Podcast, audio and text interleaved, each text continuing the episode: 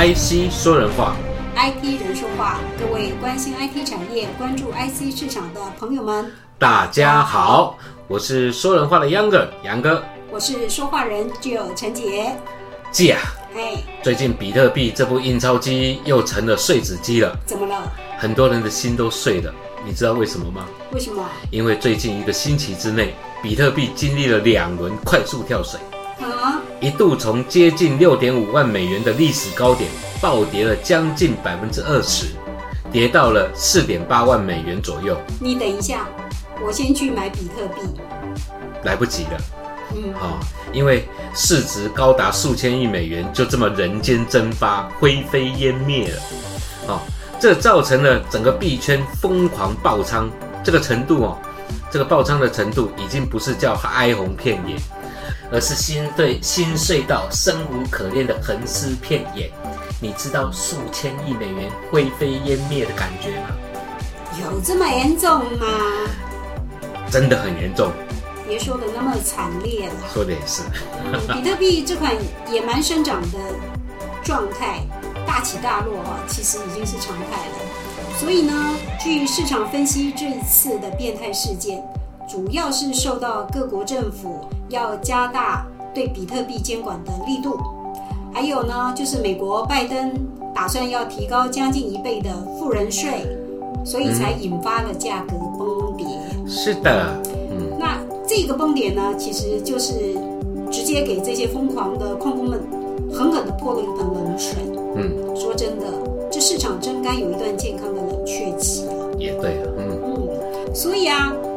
如今的比特币市场似乎也成了专业金融机构的游戏场。对，没钱，基本上还是少进去。对，游乐园不是你随便可以进去。对，那是有钱人的玩意儿。是的，所以普通散户还是要提高这个防范风险的意识啊，来避免呃将来爆仓的时候追悔莫及。是的，确实是该冷静冷静。我给刚才泼了一盆冷水了，醒了吗？醒了啊！现在冷静了。现在要说到这个监管，首先就是以美国为例，虽然特斯拉这些明星企业，还有一些华尔街专业的金融机构都已经入了比特币这个局，但是美国的财政部长还有美联储主席这些官员们呢，都一再的公开表示啊，表示对比特币的不看好。嗯。而这最主要的原因就是反洗钱。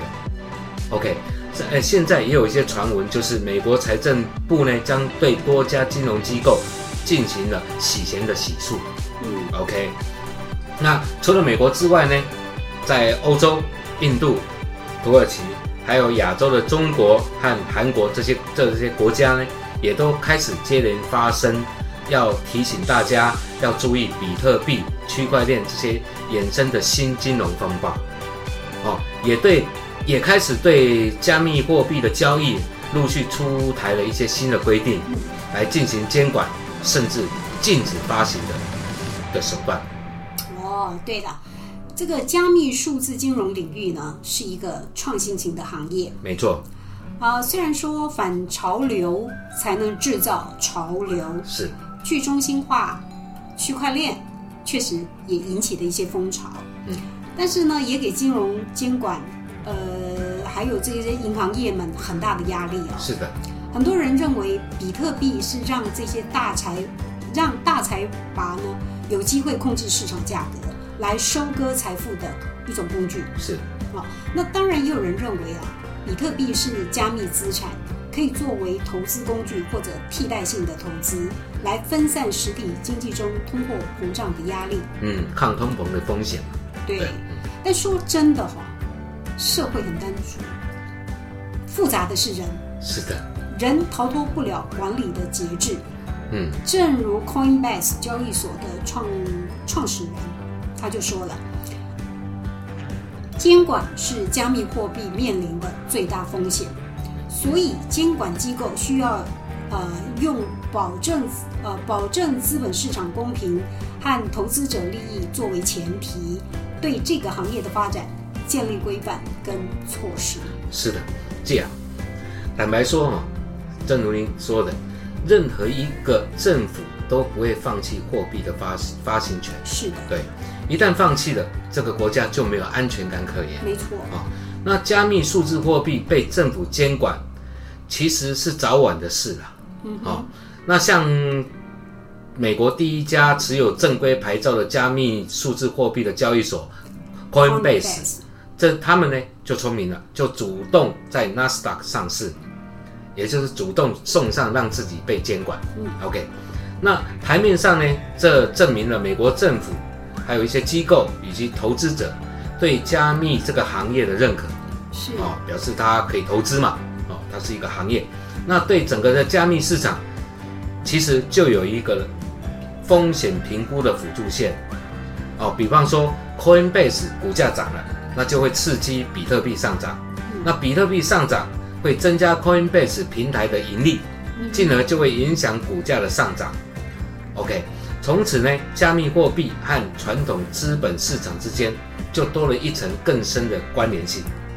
啊，那 Coinbase 上市固然是一个里程碑，但比特币的基因也因此这样不再是对抗，因为去中心化的概念，它不再是跟政府是一种对抗的立场，而在这样的情况之下，Coinbase 的上市反而变成了一种金融传统金融的补充，甚至它可能只是个流行文化。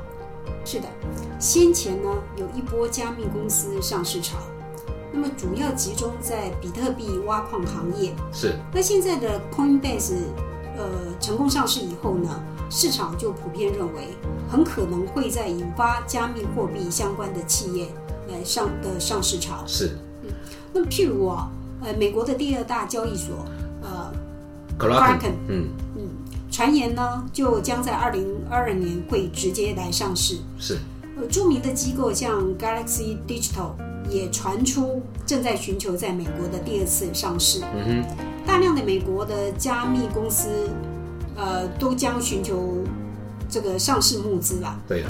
所以这么讲吧，多家大中华地区的加密公司呢，也在寻求到美股上市。嗯。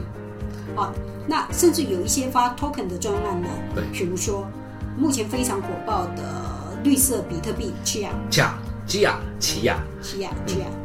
也也要寻求上市，是，啊，像呃一些相对合规的项目也会陆续登录到 Coinbase，嗯，在 Coinbase 上面做交易，是的，没错，所以这会使得整个行业倾向合规，是，看起来可以劣币驱逐良币，其实还不错了，对啦，哦，但是你刚你刚说的是台面上的，那么台面下呢？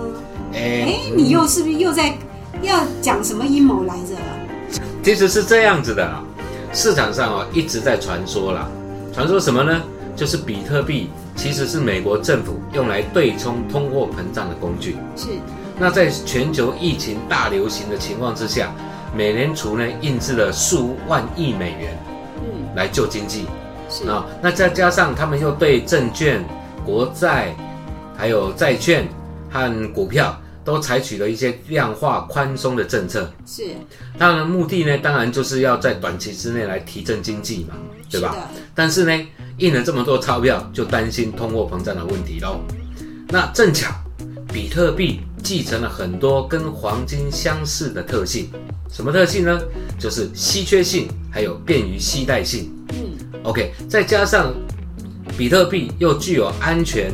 匿名，还有快捷兑换、跨国界流通以及账目透明的特色，那当然还有它的低手续费的这些特征。是的，哦，也这也就使得比特币成为对冲工具这样一个情况呢，有了卖点，也因此呢，将大美国政府呢将大量的现钞引入了加密货币市场。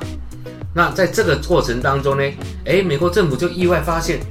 它不仅可以抗通膨的风险，还有暴利可图。诶，而且更重要的是什么？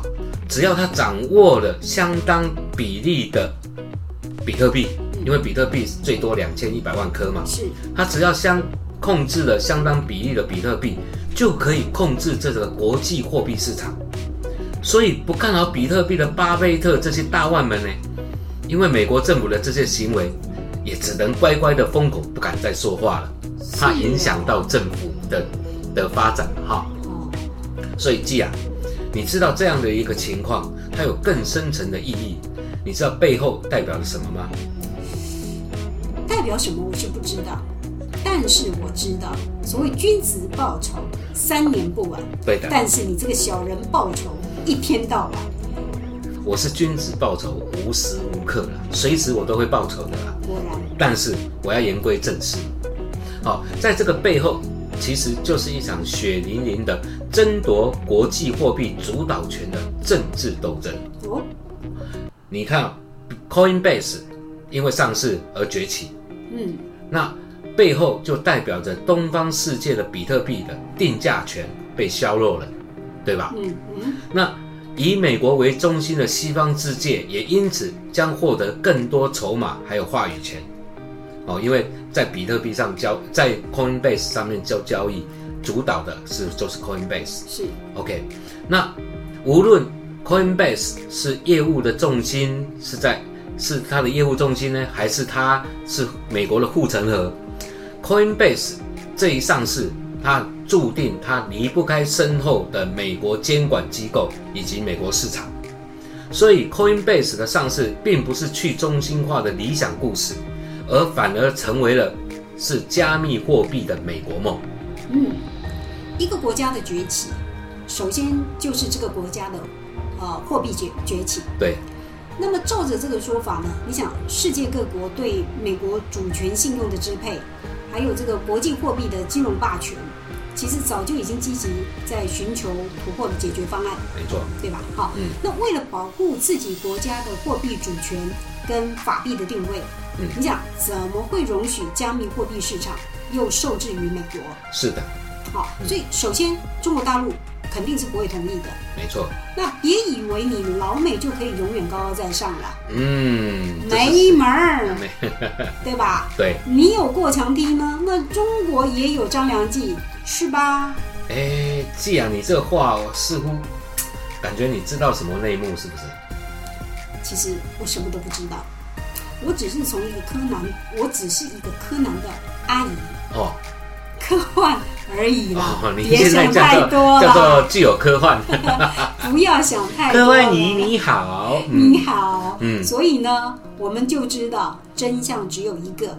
其实这个都是推理啦。嗯，那这么讲吧，其实，在新冠肺炎疫情流行期间，那么人们呢试图避免接触现金，嗯，那现金的使用呢，是不是在下降下降？对，对吧？嗯好，所以全球多国央行正在考虑是否要趁这个机会呢，建立数位货币。对，其中中国大陆一直在积极的推动，这是众所皆知的。对对，那由国家来发行人民币的数字货币，哎，这和比特币这些虚拟货币去中心化其实是不一样的哦。对，好，那由中国人民银行发行，呃，DCEP 这个叫数字货币电子支付的数字钱包，哇，样你？真是太厉害了！哎呀，没办法，真是刮目相看呐、对呀，嘿所以用这个数字钱包呢，来建构新的中心化数字货币的使用环境，是，创呃创造新的数字货币生态。那当然啦，货币要有影响力，关键之一呢，就是啊、呃流通的力度和使用的范围。是，由于中国社会呢，其实他们已经很习惯，呃，使用微信和支付宝这这些二维码的呃无现金支付，对。啊，所以呢就很容易适应，在大陆的就很容易适应这个第呃第一批电子钱包的这个使用模式，是，可以快速流通在各种使用的场域，这是其他国家不具备的条件。是的，那这场国际数字货币的战争，呃，说真的，中国大陆已有了先发的优势。嗯，那没错，我们就要讲了，这意味着什么呢？意味着什么？嗯，不告诉你，科万你说一下吧。不告诉你。也就是说，杨哥，你以后呢，在路上真的捡不到钱啦。我要摆出二维码。您的意思，其实我明白。您的意思就是说，再也看不到台湾籍阴卡巴台湾前烟角木的场景了，对不对？你为什么要这么政治呢？如果不政治就不黑暗哦。你自己说的。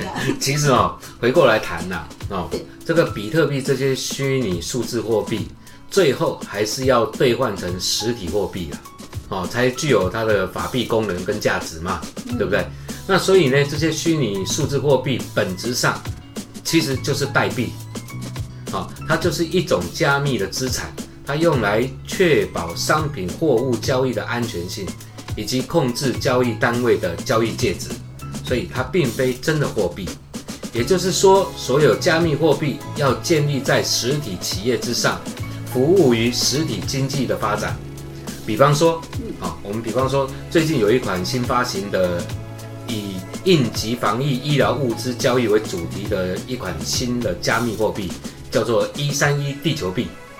那它正式呢，在 l a t o l a Token 呢平台这个平台呢。IEO 初始发行，那它的强调的特色是什么？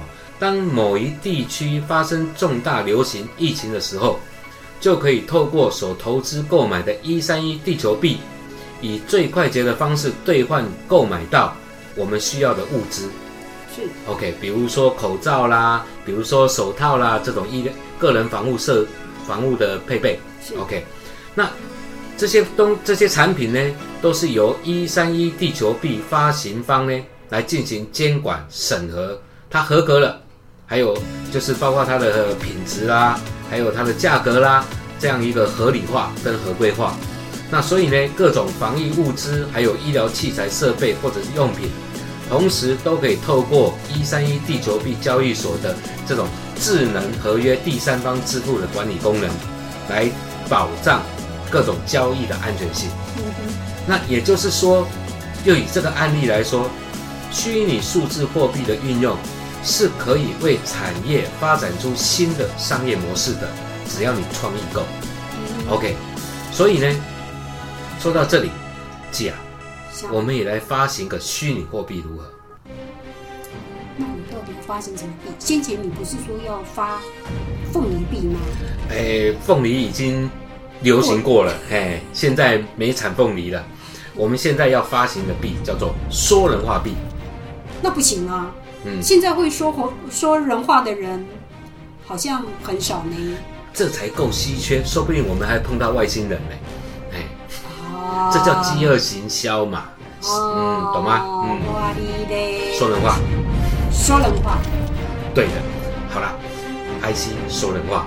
IT 人说话，今天话就说到这儿，欢迎持续关注、订阅、分享、点赞，拜拜。